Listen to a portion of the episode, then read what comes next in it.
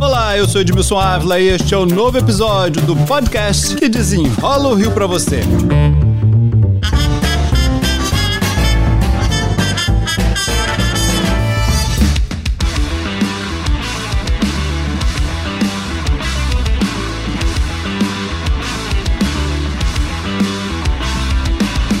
Gente, inscrições abertas e vão até o dia 9 de fevereiro para o maior concurso do país.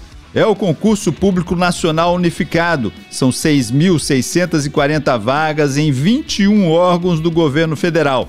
E para desenrolar esse grande concurso, meu convidado é Alexandre Retamal, coordenador de logística do concurso público, a quem eu já agradeço pela atenção. Olá, Alexandre, tudo bem? Olá, Edmilson, tudo bem? Vamos começar a falar aí. Por que, que se decidiram dessa vez fazer um concurso unificado? Bem, na verdade, nós já estávamos alguns anos sem ter concurso no Brasil e foi identificado que alguns órgãos não tinham nem capacidade para poder fazer esse concurso, tá? E tinham muitas vagas. Então, é um concurso unificado ele possibilita, além da redução de custos, também uma otimização de toda essa logística para a aplicação do concurso. E a experiência do Enem capacitou o governo federal a fazer provas em muitas cidades e com muitos participantes. Então a ideia é trazer a experiência do Enem, de 25 anos do Enem, para também trazer acesso ao serviço público no Brasil. Então foi por isso que começaram a falar: esse é o Enem dos concursos. Exatamente, é porque a gente está utilizando a estrutura de logística, a estrutura de, de aplicação que foi desenvolvida para o Enem para fazer concursos públicos. Nós teremos um grande concurso, então, todo mundo no mesmo dia. Como é que vai ser essa, essa prova? Como é que vai ser aplicada em duas etapas, de manhã e à tarde? Como é que vai ser, hein? É interessante, né? Porque até a gente estava falando aqui do Enem, né? Mas o Enem é aplicado em 1.750 cidades e com mais ou menos o mesmo público, né? Em torno aí que a gente está esperando 3 milhões e meio de participantes. Mas o concurso público nacional unificado, ele vai ter esse público só que em 220 cidades. Então, automaticamente o que, que, vai acontecer? Nós vamos ter muita gente fazendo prova nessa cidade. As provas acontecem de manhã e à tarde. Na parte da manhã, os sete blocos de nível superior fazem a prova de conhecimentos gerais e a discursiva, a prova discursiva, né, de conhecimento específico. O pessoal do nível médio faz uma prova objetiva e a redação, e à tarde, objetivo de conhecimentos específicos para o pessoal dos sete blocos de nível superior e para o pessoal do nível médio, do bloco 8, também prova objetiva. Agora, inscrições abertas hoje. Os editais já estão à disposição, mas como é feita a inscrição? Tem que entrar no gov.br. Todo mundo vai ter que fazer é, esse caminho. Da mesma forma que tem sido feito em alguns programas importantes do governo federal, aconteceu com o próprio Enem e também com o Desenrola, né, que é o programa de solução de dívidas. Então, o acesso é pelo GovBR. Do GovBR, a pessoa tem acesso ao sistema da SESGRAN, da SESGRAN Rio, que é o sistema de inscrições. Quando a pessoa entra no sistema de, da SESGRAN Rio, ele tem que escolher um bloco. Cada participante só pode participar de um bloco. Então, é uma área de atuação. Esse, é, esse é um tema importante que você entrou agora. Vamos explicar, então, essa forma de se inscrever, né? Porque eu posso participar de um bloco, mas posso participar de vários cargos, né? Como é que é isso? Exatamente. Cada bloco tem diversos cargos. O candidato que se inscrever em um bloco, ele pode participar até de todos os cargos daquele bloco, desde que ele tenha os requisitos necessários. E aí ele escolhe uma ordem de preferência dos cargos dele. Eu e tenho aí, prioridade, ele... então. É, por exemplo, a pessoa está fazendo o bloco que é o bloco que a gente está chamando das áreas do trabalho, né? Que é onde está o auditor fiscal do trabalho. Então ele pode colocar esse cargo como a primeira opção dele e tem outras opções e aí ele ordena uma, a, a sequência de, de opções e ele vai ser, conforme o resultado da prova, selecionado em acordo com as suas opções. Então o sistema mesmo vai fazer todo esse cálculo, né? Para distribuir os candidatos segundo as suas notas pelas vagas. Agora, Mas ele só pode se inscrever em um bloco. Agora é possível, vamos lá. Eu tenho nota, passo para a minha segunda opção, mas fico ali na espera pela primeira que eu queria. É possível ficar nessa espera e ainda ser contemplado? Sim, é possível. Até porque a gente sabe que quando tem essas chamadas, né, as pessoas tomam posse, às vezes não, não gostam do local onde foram lotados, às vezes não gostam do próprio trabalho, tem também toda a probatória, tem um discurso de formação. Então vai, vão haver novas chamadas, e aí, se ele foi chamado na segunda opção, tomou posse e abriu uma vaga na primeira opção, ele pode subir para a primeira opção e ser chamado. E também, como o concurso tem uma validade de um ano, prorrogável por mais um ano, caso surjam novas vagas, que o governo autorize novas vagas para aqueles cargos que são mais preferência para ele, ele pode ser chamado para ocupar uma nova vaga. Bom, Desde que seja uma vaga prioritária, mais prioritária do que ele já está ocupando, ele vai poder ser chamado. As provas são iguais ou há diferenças? As provas por bloco são iguais, tá? Por, por bloco, tá? Para todos os cargos daquele bloco vão ter as mesmas provas. A diferença é que há diferentes pesos, tá? Cada órgão para os seus cargos estabeleceu pesos que são mais ligados à, assim, área de atuação que os candidatos aprovados vão ter lá naquele cargo que ele vai ocupar.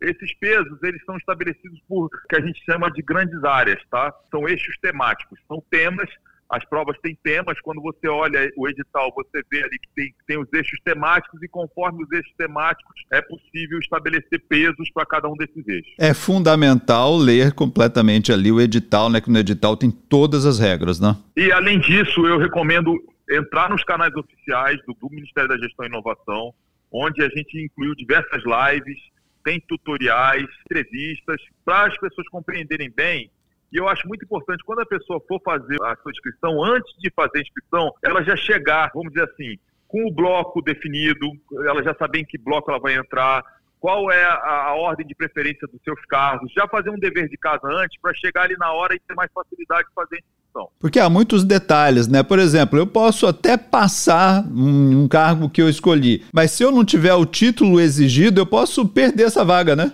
Exatamente, ele tem que prestar muita atenção nos requisitos. Quando ele estiver fazendo a inscrição, em cada clique que ele der, principalmente esses aí prioritários, né, dos cargos, vai aparecer quais são os requisitos. E ele tem que ver se ele atende aqueles requisitos para poder ser selecionado para aquele cargo. Porque lá na frente vai ter uma avaliação disso, opa, você tem o título ou você não tem o título para ocupar esse cargo, Exatamente. né? Exatamente, você é formado nessa área, é, e tem uma segunda etapa também do concurso, que é a, a, prova de títulos. Alguns cargos têm prova de títulos, né? A gente vai ter é, uma grande procura, né? É possível, vamos imaginar assim, uma pessoa, eu sou aprovado, não tomo posse, mas eu posso participar de futuras convocações? Se você for aprovado e não tomar posse em um cargo que você foi chamado, né? Vamos dizer, você foi chamado para a terceira opção, né? Você não quis tomar posse. Se você for chamado para a segunda, você pode tomar posse na segunda ou até na primeira. É uma coisa não inviabiliza a outra. Então eu continuo ali aguardando. Tem também desclassificação? Vocês têm, estão prevendo isso também? Sim, tem critérios mínimos de classificação na, nas provas, isso aí está descrito no edital de forma bem clara, tá? É importante os candidatos também prestarem atenção nesses critérios. Cada edital traz os critérios. É importante que o candidato, quando ele escolher o seu bloco, os editais, nós temos oito editais também, um para cada bloco. Então, quando ele escolher o seu bloco, ele tem que ler atentamente quais são os critérios de desclassificação, quais são os critérios daquele edital para aquele bloco. Bom, esse é o primeiro grande concurso público nacional, né, unificado. O que é que vocês estão esperando? Qual a grande participação que vocês aguardam? Bom, a gente espera que nós tenhamos aí, a expectativa é cerca de 3 milhões de inscritos, né? De toda forma, a, a nossa maior expectativa é ter a organização suficiente e todo o arcabouço aí do governo federal de segurança para garantir isonomia para as provas, para garantir que os candidatos possam chegar lá e fazer o seu melhor. Da nossa parte, os candidatos podem contar com o governo federal, com, especialmente com o Ministério da Gestão e Inovação, que nós estamos fazendo o nosso melhor, inspirados no Enem, tá? Para que as pessoas possam fazer as provas e conquistar esse tão sonhado cargo né, de serviço público. Bom, para a gente concluir aqui, qual é a sua principal dica para quem, opa, eu quero ser um servidor público, quero fazer esse concurso, o que é que eu devo fazer nesse primeiro momento? Ler edital, prestar atenção em cada detalhe, qual é a sua dica? Uma visão que a gente teve ao conceber esse concurso é uma visão mais vocacionada. É claro que a pessoa vai, vai escolher um, um cargo para ocupar para o resto da vida, né, no serviço público, ele pensa no salário. Isso é importante, realmente é o salário.